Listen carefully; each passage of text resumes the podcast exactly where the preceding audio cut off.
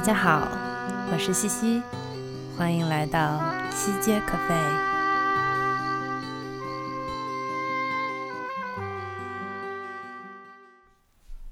大家好，我是西西。哎，真的好久不见哈。呃，这一次更新拖了很久，其实是因为真的太忙了。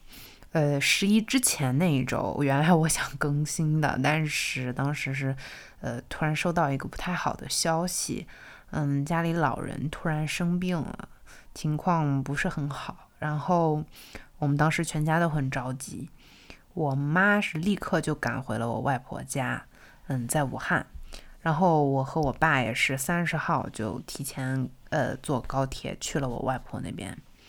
所以十一整个是过得也比较波折，然后比较累。呃，到了武汉，呃，到了我外婆那边，其实因为现在疫情防控比较严嘛，只能进一个陪护家属，探访的话也必须要有核酸。然后呢，我当时是临时做了一个核酸，进去陪了两天。然后因为我奶奶身体也不是特别好，所以还得回家去看奶奶。呃，当时十一的后半段，我就回了南京，然后就看我奶奶。然后整个十一就坐高铁啊，来来回回的。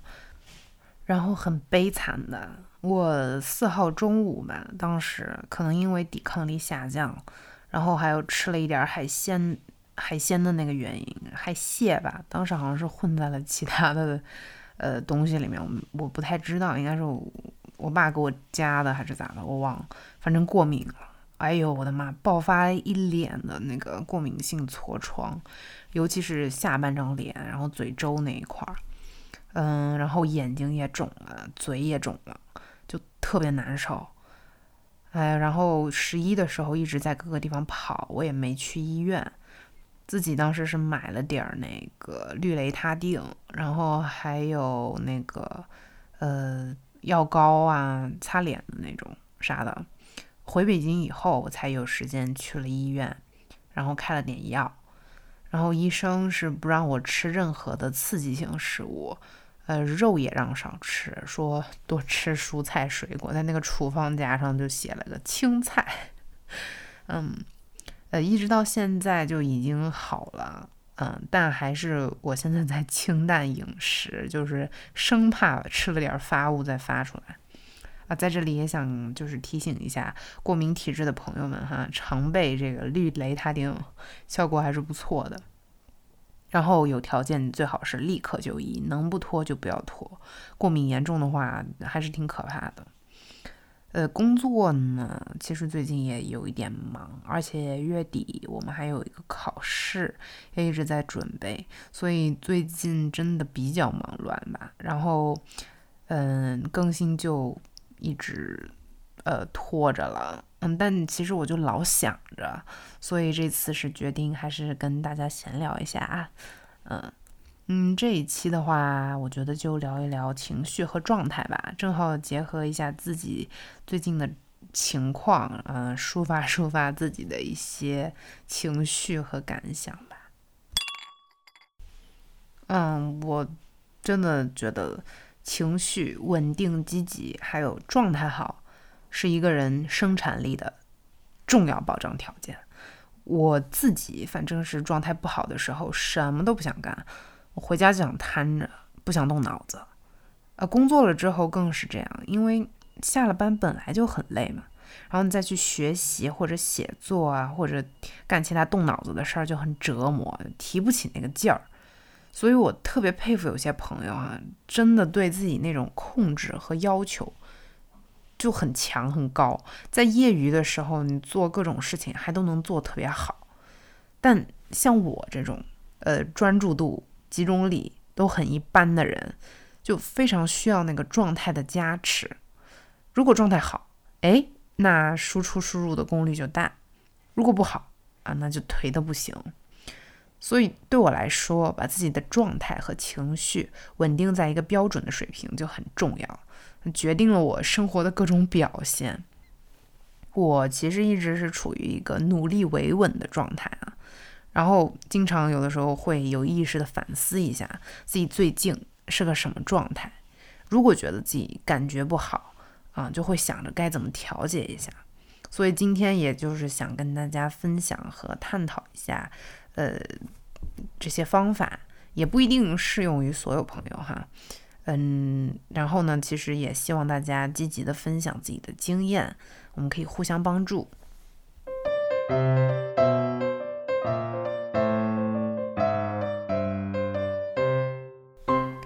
首先，我个人很推荐的就是抄经，这个对我来说很有用。当初我，呃，应该是四年前吧，我有一阵子情绪很不好。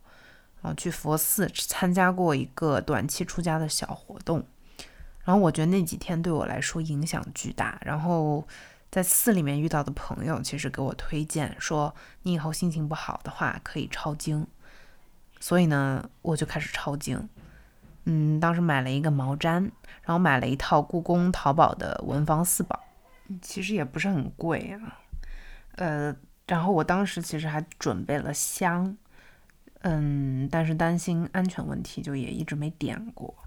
其实只要去，就是你把手洗干净了就行。焚香这个的话，其实可以自己看着办，没有那么多讲究。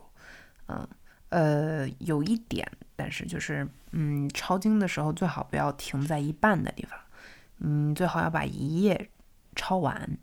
然后每次抄完了以后，要把经书放在洁净的高处，比如书架最高那一层。我在抄经的过程中，就会慢慢感觉到心静下来了，然后思绪更清晰了，也会发现自己在胡思乱想，然后突然会被自己拉回到抄经这件事情上。其实这也是一个好的过程，是一个嗯锻炼集中力的过程，大家不妨一试哈。其次，我比较喜欢的是写作。嗯，我会记录自己的想法，比如困惑啊、不开心啊。然后在写作的过程呢，就是一个整理思绪的过程。哎，我那我到底是哪里不开心？我这种不开心是自扰吗？我有没有方法可以解决呢？就是越写，其实就会越清晰。写完了，你就会觉得担子放下了一大半。然后再去做该做的事情，有时候很快就把之前的问题给解决了。呃，我原来自己有一个公众号啊，开了，呃，也挺久的了，但是也不是想怎么，就是想记一记自己的情绪。虽然后来发出来的也不是特别多，但我经常自己在备忘录里面，手机备忘录里会写。有时候这些情绪吧，达到顶点的时候，我可能会，嗯。把自己的写的东西发在公众号里。其实这种公众号大家都能开呀，我觉得呢，真的可以，就是创建一个小空间来记录自己，还是蛮有意义的。你可以看到自己的变化和成长。嗯，最后其实就是社交。我这里指的社交，不是说找朋友吐槽哈，当然吐槽也是很好的调整的方法。我这里说的其实有点。类似兴趣小组，呃，我有几个这种小组是目目前我比较呃感兴趣的，也参与的比较多的。第一个就是一个英语啪系的诵读组，这个其实要感谢喜马啊。上喜马的课的时候，我下载了那个戏精那个 APP，然后我其实平时是看美剧啊、英剧啊更多一点的。所以我想着，就说啪戏的话，我就找一个英语的玩儿。然后我就在戏精上看到了一个写那个剧本的朋友，写英文剧本的朋友，然后做的挺好的。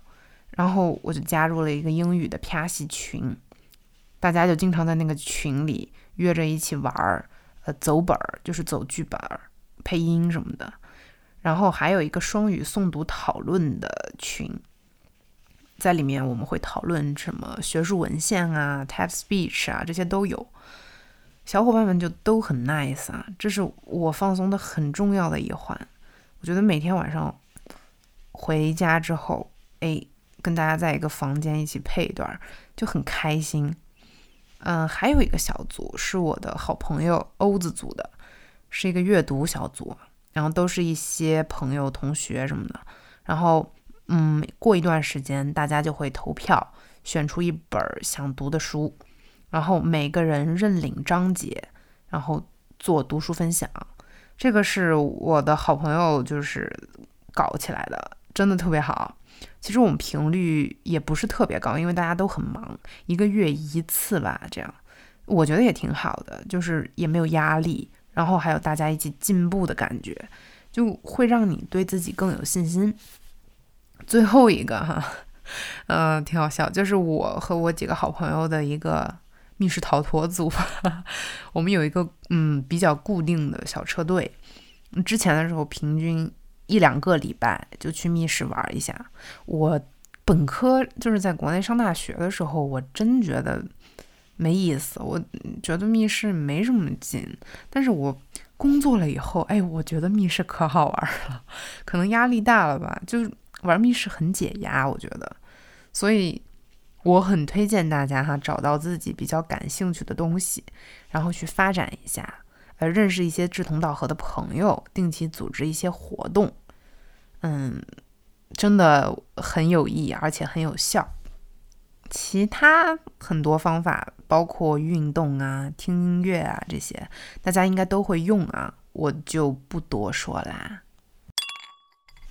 然后，嗯，在这里我要反思一下自己啊。呃，我这一次过敏，真的就是心情特别不好，因为烂脸了嘛。然后我妈之前也批评过我过分注重皮囊哈，但我好像不太能改掉这种心态。